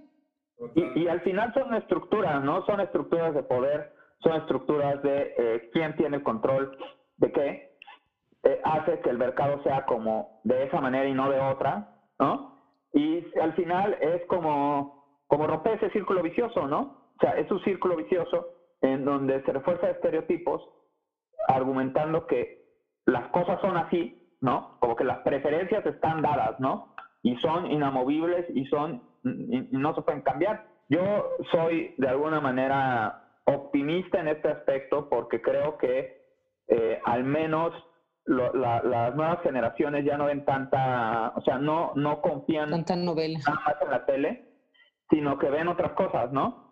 Sin, eh, eh, y pero eh, si ven la casa de las flores no tengo mucha expectativa. Pero también creo que es un lugar en el que el público tiene un gran punto para aportar y para hacer y para modificar, ¿no? Sí. Yo pienso, o sea, la verdad es que pienso un montón en un ejemplo que me gusta mucho y es Juan Gabriel. Si tú ves a Juan Gabriel en sus, en sus inicios, él siempre fue un cantante que tenía rasgos perfectamente afeminados y que el público mexicano lo aceptó y lo colocó en el lugar en el que Juan Gabriel es Juan Gabriel. Y nadie se va a cuestionar su sexualidad para saber que a la gente le gusta Juan Gabriel. Y si yo, yo hay muchas personas a las que admiro profundamente, porque sé que fueron como pasando esas barreras y lograron los niveles de proyección en los que el público fue quien decidió colocarlos en el lugar como social en el que se encuentran y que entonces el público sí habla y el público yo creo que no es tonto, yo siempre digo que el público es, o sea, las masas no son tontas, solo es que las masas eh, tienen direcciones a veces que permiten que generen em, pensamientos en otro camino, ¿no? Pero lo que sí creo es que tiene, o sea, que hay, hay una fuerza inevitable de la comunidad en cualquier sentido y que la educación de la, de la, comunidad y compartir todos estos lugares con la comunidad van haciendo un cambio, porque seguramente pasarán unos 30 o 40 años en que los directores de casting piensen las cosas distinto, ¿no? Pero el público sigue consumiendo cosas que le interesan. Y si la Casa de las Flores se la pone sin el cast que tiene la Casa de las Flores, a la gente le va a seguir gustando la Casa de las Flores. Eh, que evidentemente sí tiene que ver mucho con estas personas que tienen voz y que tienen como la capacidad de generar pensamientos en la gente que los escucha, pero también creo que tenemos un gran poder comunitario que es al que debemos de reforzar y de llamar una y otra vez y confiar, yo a lo mejor muy inocente o utópicamente pienso que somos más los buenos que los malos, y más que ponerlo en buenos y malos, somos más las personas que queremos tener una forma de habitar distinto, más allá de lo que se nos ha comunicado, ¿no? Y que educar desde un lugar amoroso sobre las diferencias siempre va a tener otros resultados. Yo últimamente ya no me peleo con, con personas mayores de 30 años. en ningún tema, ¿no? O sea, yo no me peleo con gente mayor de 30 años. nos puso una, nos sacaron una revolcada, Shareni, con la edad. pero no, no, tiene que ver con, o sea, más que, yo sé que lo nombro con la edad, pero sí tiene que ver con los pensamientos que Yo tengo 25, estoy justo en el target. y, así, sí, y yo, por ejemplo, el trabajo que tengo decidido hacer y que es una constante en mi vida tiene que ver con la adolescencia y con la infancia, porque yo he visto grandes, grandes cambios en esos espacios de comprensión y de entendimiento sobre lo que han vivido las personas que ellos como conocen como más grandes, que ellos mismos han vivido y que ya no se quieren seguir viviendo, y que es el lugar en el que digo, nos queda educar con mucho amor sobre las diferencias evidentes y nos queda eliminar esas diferencias como base de sociedad, porque yo creo que ese es el gran problema, ¿no? Algo que me gusta mucho que dicen las feministas descoloniales es que incluso el pensarnos como hombres y mujeres es un constructo social anglosajón y que viene del eurocentrismo total, en el que si seguimos pensándonos y colocándonos en ese lugar, jamás vamos a lograr esta idea que tenemos de sociedad en conjunto. ¿no?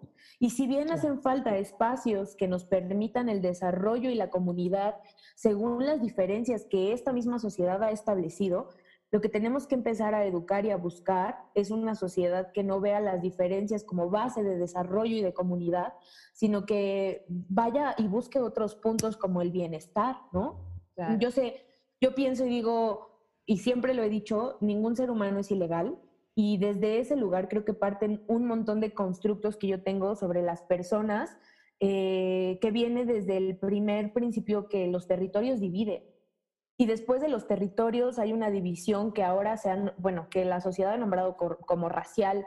Y entonces, si te vas como al fondo de todo eso y dices, los territorios no están divididos, los dividimos nosotros.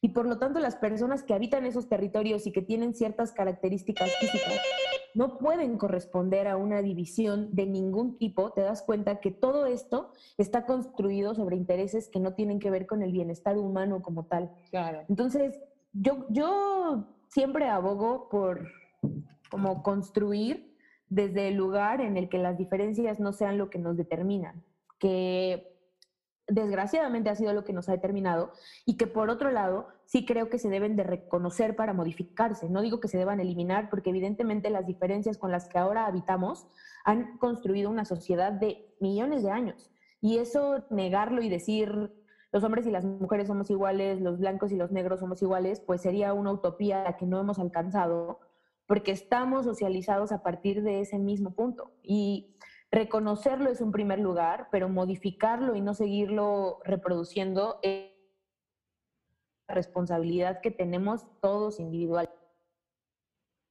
O sea, resetear prácticamente a las nuevas generaciones. Pero además, yo creo que las, las redes sociales y cómo se construye contenido ahora, también es algo que, o sea, justo hablábamos de esto, ¿no? El rol de, de cómo se selecciona quién es quién, quién, quién puede participar o no. Creo que las nuevas tecnologías están cambiando esto, ¿no? Porque eh, antes el público estaba dividido en quienes producían arte o contenidos, ¿no? Lo que sea, entretenimiento, y quienes consumían, ¿no? Y cada vez las barreras entre quien consume y quien produce se van haciendo más tenues, ¿no?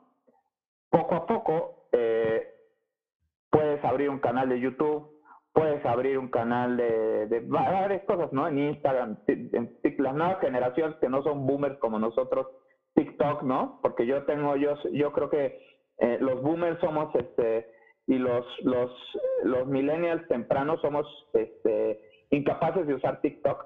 Pero digo, este, las nuevas generaciones ya, este, o sea, ya hay un desdibujamiento de esto, ¿no? Y entonces eso hace que eh, vaya a haber proyectos que no necesiten, ¿no? Necesariamente de, de como de mm, estas estructuras, ¿no? Porque ahora, si tú quieres crear algo en donde este, ya el ser negro no sea un cliché, pues a lo mejor sí seguirás viendo esa posición de muchos, este, de muchos, este, como productores y todo, pero pues también uno puede empezar a sacar ya su contenido, porque el consumidor cada vez se convierte también en un productor de contenidos, ¿no?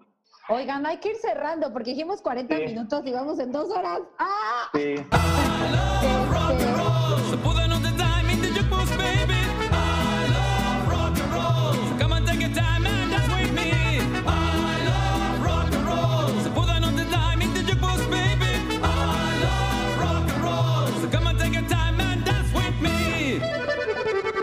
Shareni, Diego, eh, Harding, pues este es su espacio, ¿no? Cuando tengan proyectos, algo vengan y cuéntenoslo, porque pues, nosotros felices de, poder compartir con gente inteligente y buena onda, se agradece tener las dos cosas en la misma en la misma canasta, que no siempre se puede. Y Ana, bueno, yo, yo, yo ¿qué te digo, Ana? Yo te hablo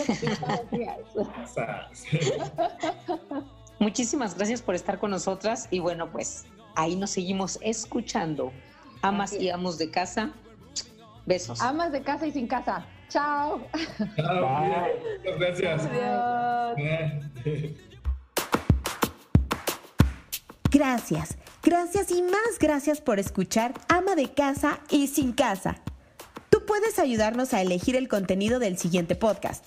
Encuéntranos en todas nuestras redes sociales, Instagram, Facebook y Twitter como arroba ama de casa y sin casa.